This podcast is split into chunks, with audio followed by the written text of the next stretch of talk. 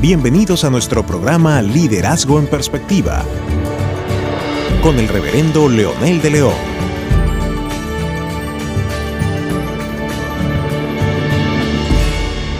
Hemos estado mencionando que el verdadero liderazgo no está basado en valores humanos propiamente.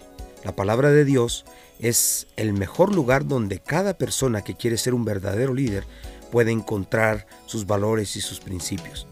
Por esa razón es que hemos acudido a la palabra de Dios como el modelo, el ejemplo y sobre todo la maestra que nos puede indicar qué debemos hacer para desarrollar principios fuertes, autoritarios y sobre todo principios amorosos para ejercer un auténtico liderazgo servidor. Pablo, escribiéndole a Timoteo, su discípulo, le escribe una serie de principios en el capítulo 3 de 1 Timoteo que vamos a ir reflexionando conforme el tiempo nos lo permita. Entonces a esta sección le hemos titulado Los valores bíblicos de Pablo, instituyéndolos a Timoteo con el propósito de crear en él y en todos los seguidores que eh, tendría después de Timoteo personas aptas, correctas y desarrollando un ministerio poderoso. El primer principio que encontramos en la palabra de Dios es que debe ser una persona irreprochable. Esto significa un comportamiento correcto. Muchas personas a veces anhelan ser líderes con autoridad, líderes con influencia, pero desafortunadamente su actitud o su comportamiento lo único que hace es alejar a las personas de, de ellos. Por esa razón, cuando Pablo le dice a Timoteo que sea irreprochable, le está dando no solamente el principio que Dios está demandando en su palabra que se deriva de la santidad y de la relación con Él, pero le está hablando también que una persona que tiene influencia necesita tener un comportamiento correcto en todas las áreas de su vida.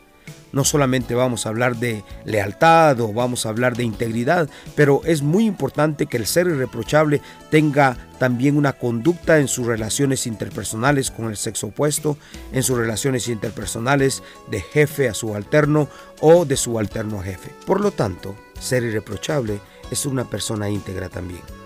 Pero otro principio más que Pablo le deja ver a Timoteo es que debe ser marido de una sola mujer en nuestros contextos, especialmente en el contexto latinoamericano, se da mucho el problema de la poligamia, donde hay personas que quieren tener una vida pública supuestamente de influencia, pero su vida privada son un desastre. Estas personas que intentan tener una vida doble, lo único que logran es confundir a las masas, confundir a las personas. Y por supuesto, quizás en el ámbito cristiano no deberíamos de estar hablando de esto. Ya sabemos que una persona que ama a Dios es una persona monógama, una persona que tiene solamente una esposa y en el caso de la esposa un esposo. Por esa razón, Pablo, de alguna manera, por el contexto en que vivía Timoteo y también por las, las leyes mismas del contexto de Timoteo, él le hace énfasis que debe ser marido de una sola mujer.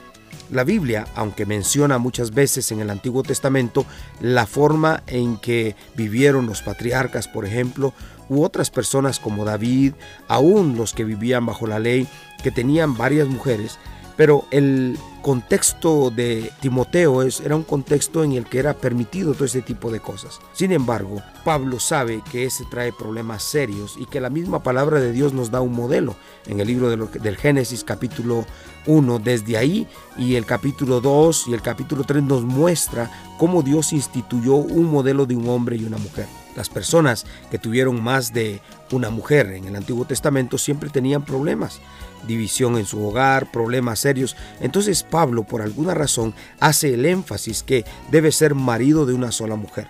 Es pecaminoso para nosotros los cristianos tener más de una mujer que no sea eh, legítima. Y decíamos que es pecaminoso porque siempre trae consecuencias amargas para la persona. Y también es un principio que la palabra de Dios nos habla de no adulterarás y no desear la mujer de tu prójimo. Continuaremos con estos principios en nuestros siguientes programas. Gracias por compartir con nosotros este tiempo. Te esperamos en nuestro próximo programa de Liderazgo en Perspectiva con el reverendo Leonel de León.